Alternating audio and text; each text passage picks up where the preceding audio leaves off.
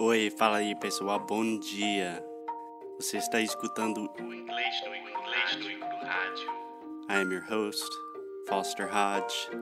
This is your daily dose of English.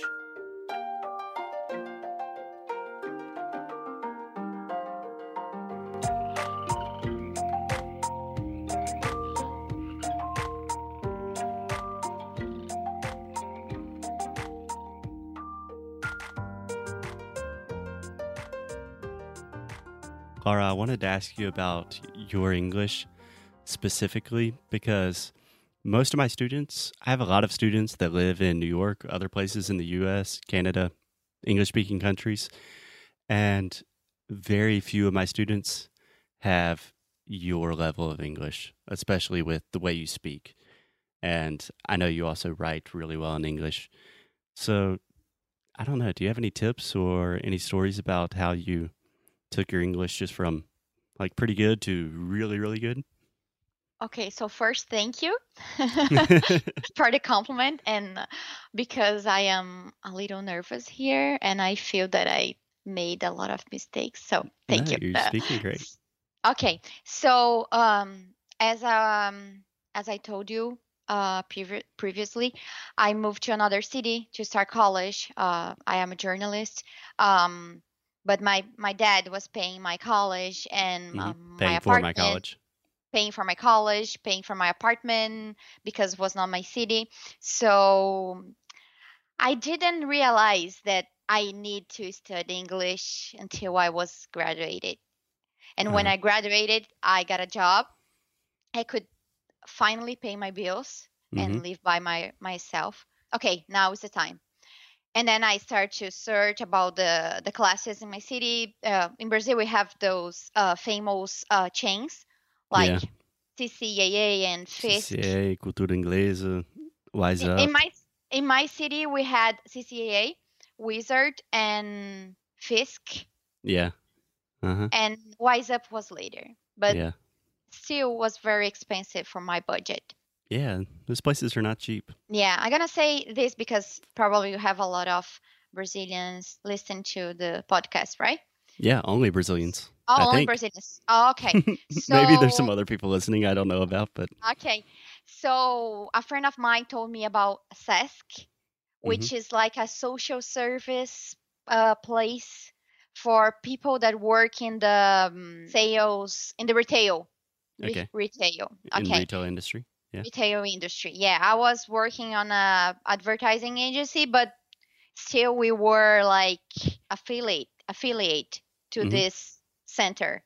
Um, so my friend told me that about SESC, and and she told me, okay, they offer uh, English classes. They're really good, and okay, of course you have to pay, but you have a you had a discount if you are Yeah. affiliate, and even if you are not affiliate, you can also study at SESC, Cool. Cool. but you have you have a discount if you are You're saying CES, S- C E uh, S ESC.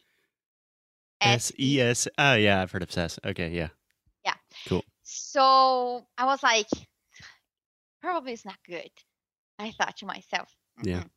But okay, I'm gonna give a chance. And then I did the um, the Mhm. test, and I I got on the basic four, the last level before the intermediate. Yeah. I was really really happy because before of this, I've never took an English class like a private English class Yeah. like I said, I studied in a public public school, which was focused. The classes were focused on grammar, Yeah. The verb to and be. I book is on the table. yeah, and but I love to study English by myself. So I got like old books from my mom. You Mhm. know, uh, the the music that I like to to listen to, like Spice Girls, uh, Hanson, Bon Jovi. Do you want to So- sing sing Spice Girls on the podcast? No, no, no, no. Just kidding.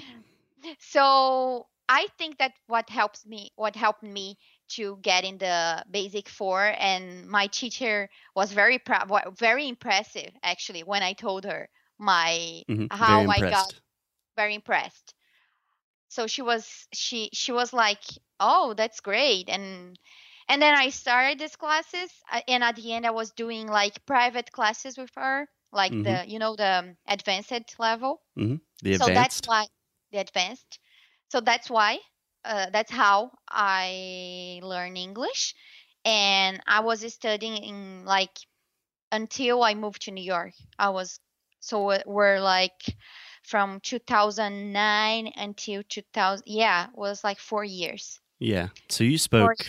English really well when you moved to New York. Maybe not, obviously not as good as you do now, but yeah all, all my classes with my teacher uh her name is carla um because i'm gonna send i'm gonna tell her to Okay, listen to the cool. podcast Hey, Carla. uh, yeah so we we had conversation the classes were like everything in english hmm uh so we could talk ab- about everything uh when i moved to new york i think the most difficult thing for me uh, was the listening Yeah, New Yorkers speak super Yeah. fast. yeah and we have a lot of people living here from another countries and hmm so the accent was very difficult and i couldn't especially the phone and the intercom so i spent i spent probably six months without uh um Just avoiding intercom yeah avoiding all phone Because- and intercom conversations. every time that they they they buzz i was like hello and they say something i was like excuse me i didn't understand and they repeat and I say okay i'm gonna pretend that i that i understood but i'm not gonna open the door yeah. so that is obviously problematic for a lot of reasons. yeah. and a friend of mine uh when we moved to new york we had a budget like we have to buy furniture we have Mhm. to pay the rent so i didn't have any budget to go to an english english school i can Mhm. say Perfect. English English, school. school, English course. Yeah. English course. So a friend of mine told me, "Oh, you know, Laura, uh, New York Public Library has some uh, English free English classes. Yeah. You should check it out." And, I was And like, it's just a beautiful building in general. One of my favorite buildings in New York. "Yes, but they have a lot of um, locations. Yeah. A lot So of different you- branches. Yeah, branches. You're gonna go to the the nearest location Perfect. so I went there and I did the the test and I started and I spent two years taking these classes and it was amazing. My my teacher, she was amazing. Her name is Elaine. I really like her. She w- she was very special. She she's not in the library anymore and she is doing um like a book crew a book club. hmm No, you know. So I also spent like probably one year, one year and a half in this book in this book club. That's awesome. I always wanted Yeah. to be, participate in a book club, but I've never done it. She, the thing is, when you when you reach a level, an English level, Mhm. you don't want to do grammar exercises anymore. Yeah. So yeah, totally. we we we read the books, we read the the, the chapters that she asked us, and then she asked questions about the the story, and she never choose like um, She never random chose. she never chose a random book, you know. Yeah. So we read American classics like Of Mice and Men, Old Man and the Sea, Yeah. the um, Of Mice, Of Mice and Men. I already told. Um, the Mockingbird. What to is Kill it? a Mockingbird. To Kill, a Mockingbird, and classic. also Atticus uh, Finch. yes, A Tree Grows in Brooklyn. This is amazing. I don't know that one. Hmm. I, I, I don't I don't think it's a classic, but it's beautiful. So it's every book every book had um like a background, you know, something that you Yeah, This, you were learning uh, about American culture and Tree Grows in Brooklyn is about Brooklyn like a, a lot of years ago, Mhm. a, a very poor family. We we read uh, the Annie Frank diary. So Yeah. you know, so Depressing. we had so many things to discuss and it was a great experience for me. And also first year that we are living in New York, my husband um, found um, a teacher focused on pronou- pronunciation and she came Mhm. to our apartment pronunciation. pronunciation Pronunciation. pronunciation There we go. um so she came to our place and she she helped us with a lot of things she helped me with the with the th in the beginning and foster helped me with the th at the end of the the words. We had to stop with the private classes with her because we we will have we will have our um, wedding party that year, so we have to save money. Yeah. And then I promised to myself, I need to get back to those uh, pronunciation classes. And then last year, I was looking for somebody on italki, and I remember that first I contact a guy, um, and he was very mean because he didn't like it that I didn't pres- introduce myself to him. so because of that, but I'm thank you. I, I'm thankful because then I found Foster, and I was very nice. I hope. he he was very very nice. He's yeah, I don't nice, understand so- mean teachers on italki. It's me very weird. neither. I Weird mean, concept. It's your business. It's Yeah. your business. But yeah, so I found Foster and we had some classes and he helped me, especially with the TH sound at the end of the words and other things as as well. And Awesome. yeah, and our classes are like we are, are always discussing things about entrepreneur, like right? Entrepreneurs, yeah, or entrepreneurship. Yes, yes, yes. So that's my journey, my English journey. That's awesome. So, some things that really stick out to me. First, it's a really long process. Like, you don't speak English the way you do just automatically. It doesn't happen overnight. It takes Oh. a long time. And I have to say another thing that Yeah. I think is important. Um, since I was living in Brazil, I was watching a TV series hmm with with English subtitles. Yeah. Okay. Yeah, and that helped you as well? Yes, yes. I can't watch with Portuguese subtitles anymore. Yeah, no. If you were listening to this and you watch series with Portuguese su- subtitles, please stop. Yes. Change them to English. stop. It might be Yeah. difficult at first, but it helps you so much more. Yeah, yeah. So, three things that really stick out to me about your story that seem really important. First, it takes a long time. Secondly, you interacted with a lot of people and you found good teachers. So, I think every person that speaks a language really well, you will always hear that they got out of their comfort zone, they met people like you in the book club, and they had some good teachers that helped them along the way. And finally, you focused a lot on speaking and pronunciation. And that's the way you speak, the way you do today, I think. hmm Yeah. So those are all Yeah. really important things. I and I think it's very important for us as Brazilians. Um, sometimes we we put we put ourselves in in a place that we don't deserve. Like we mm, we will never probably you never speak like an American because you are Brazilian and you grow up speaking Portuguese. So I don't think that people have to be so worried about the accent. You have one thing is I think it was you told me that. Yeah, I talk I about this a lot the difference between pronunciation and accent.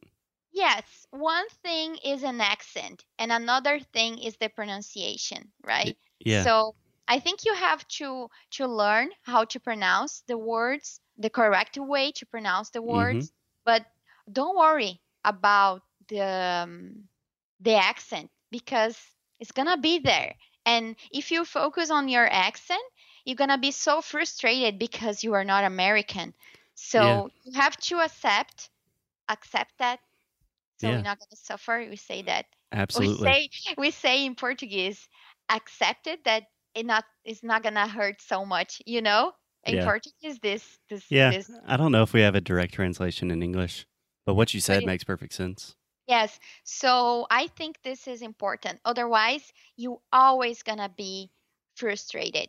Yeah. and it's something that you probably you've never achieved that, right? Yeah. You as a teacher, you can you can Yeah, absolutely. And for me, the goal is not to speak exactly like an American. You know, people love accents. Accents are cool. They have to, they show about your personality and your family. And like you have an accent speaking English. It's definitely not the typical Brazilian accent, but you don't really have any mispronunciations. So if you're mispronouncing a lot of things, then it's difficult to really connect with you and maybe it requires a little more effort from the person that you're talking to. But if you just have an accent, Americans love accents. We think it's really cool. Yeah, and and thinking and think about it. You speak another language, right? Are you asking me?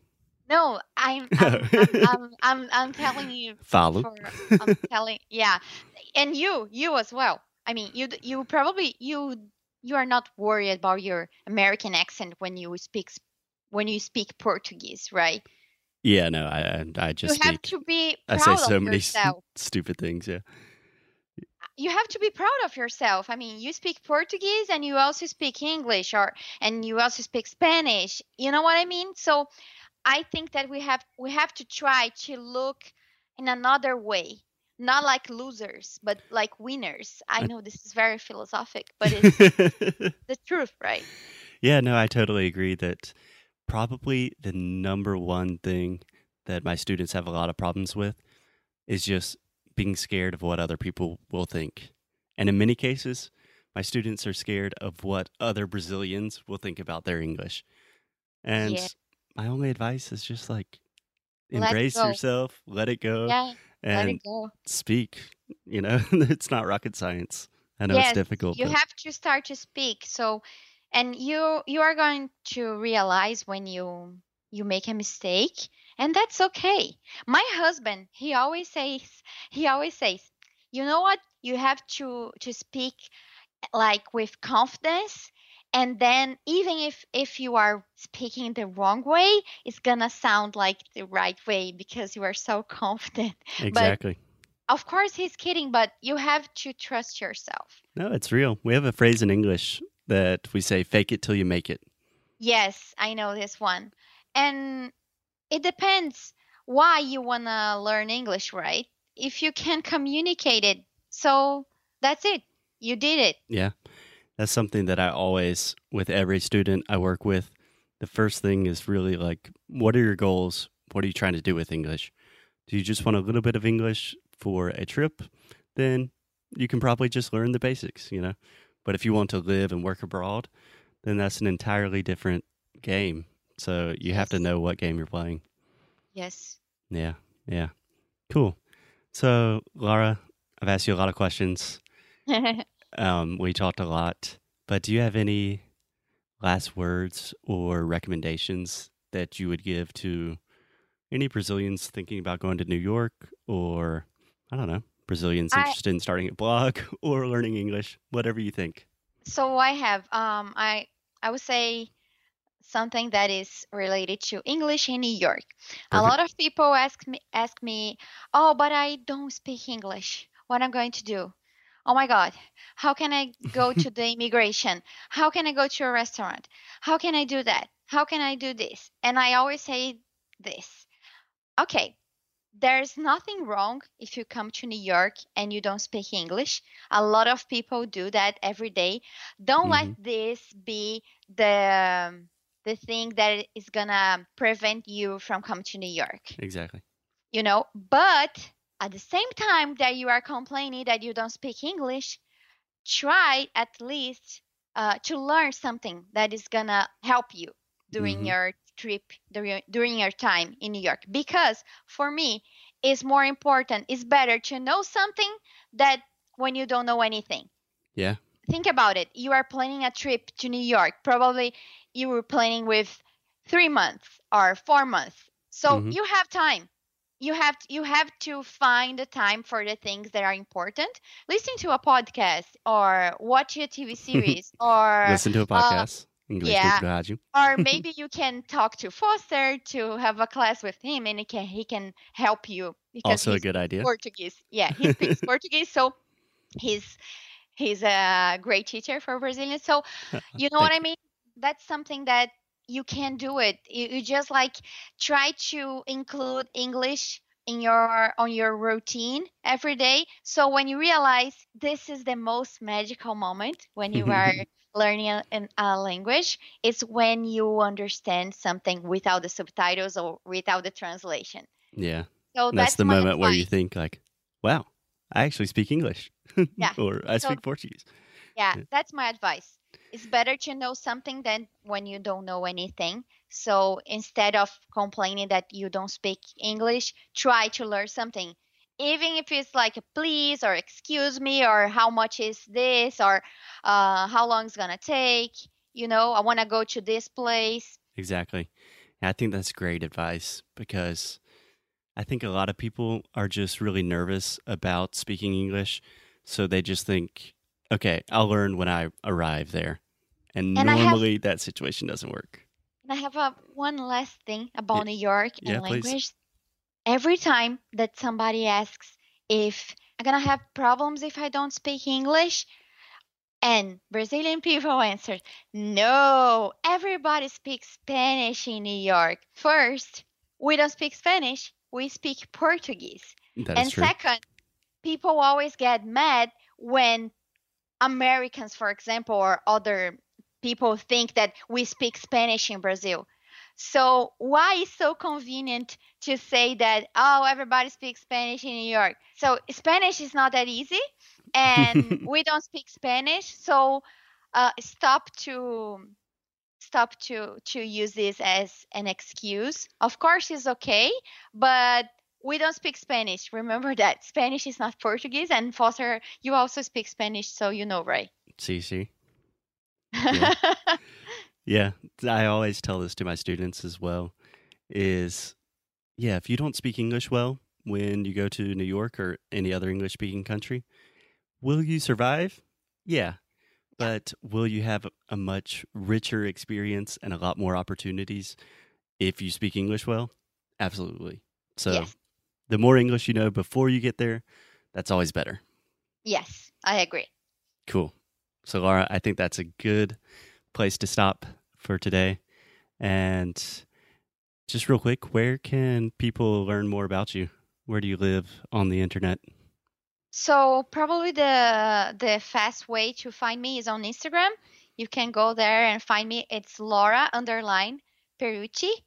Yeah, And then Laura's we have- Instagram's awesome. She's doing a 30 day makeup, uh, a 30 day Mask. challenge Face right mask. now.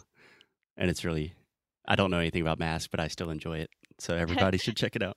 Yeah. So uh, on my Instagram, you're gonna find the link to my blog, and on my blog, you have everything. So I think the easiest way to find me is on Instagram. Yeah. Yeah. People will find you. You are everywhere on the internet. So it's pretty easy. Okay. Cool. Laura, thanks so much for talking Thank about you. New York, giving a lot of your knowledge. It's always a pleasure talking with you. Thank you for having me, and I hope people like me. Don't get mad. Everyone will love you. Laura, thanks so much. I'll talk to you soon. You.